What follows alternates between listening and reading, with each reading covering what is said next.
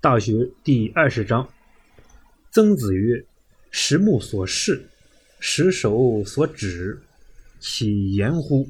富润屋，德润身，心广体庞，故君子必诚其意。”曾子说：“一个人若是被很多双眼睛注视着，被许多只手指点着，这难道不是被严格要求着自己吗？”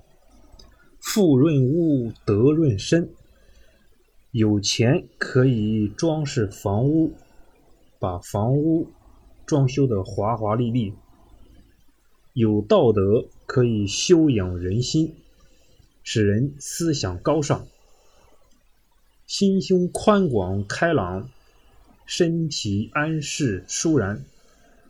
所以，有道德修养的人。一定会使自己的意念诚实真诚。今天的学习故事是荆轲刺秦王。秦王一心想统一中原，不断的向各国进攻，他拆散了燕国和赵国的联盟，使燕国丢了好几座城池。燕国的太子丹原来是被留在秦国做人质，他明白秦王。决心兼并列国，又夺去燕国的土地，就偷偷的潜逃回燕国，一心想要替燕国报仇。但是他既不懂得操练兵马，也不打算联络诸侯共同抗秦，而是把燕国的命运寄托在刺客身上。他把家产全部拿出来，去寻找有能力刺杀秦王的人。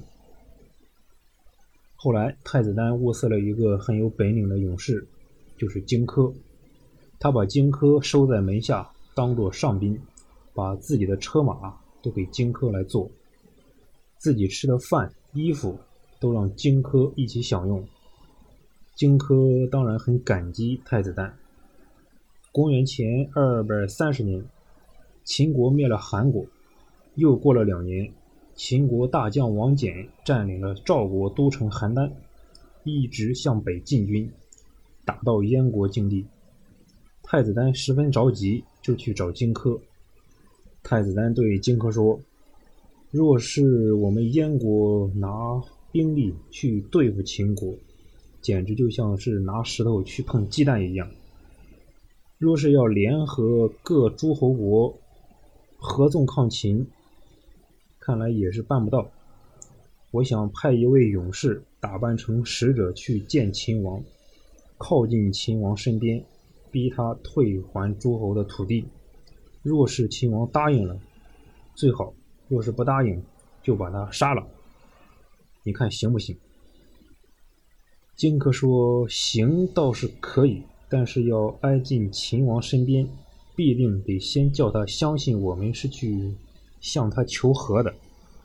听说秦王早就想得到燕国最肥沃的土地都抗，也就是今天河北涿州一带。还有秦国将领樊於期现在流亡在燕国，秦王正在悬赏通缉他。我要是能拿到樊於期的人头和都抗的地图去献给秦王，他一定会接见我。这样我就可以刺杀他。太子丹感到很为难。都抗的地图好办，樊於期将军受秦国的迫害来投奔我，我怎么忍心去杀害他呢？荆轲知道太子丹心里不忍，便私下去找樊於期，跟樊於期说：“我有一个主意，能帮助燕国解除祸患，还能替将军报仇，可就是说不出口。”樊於期连忙问是什么主意。荆轲说：“我决定去行刺，怕的就是见不到秦王。现在秦王正在悬赏通缉你，如果我能够带着您的头颅去献给他，他怎能见我？”樊於期说：“好，那你就拿去吧。”说完就拔出宝剑自刎了。太子丹事先准备了一把锋利的匕首。这把匕首特意让工匠拿毒药煮过，不论是谁，只要被这把匕首划破一滴血，那他就会很快气绝身亡，中毒而死。他把匕首献给荆轲作为行刺的武器，又派了个十三岁的勇士秦舞阳做荆轲的副手。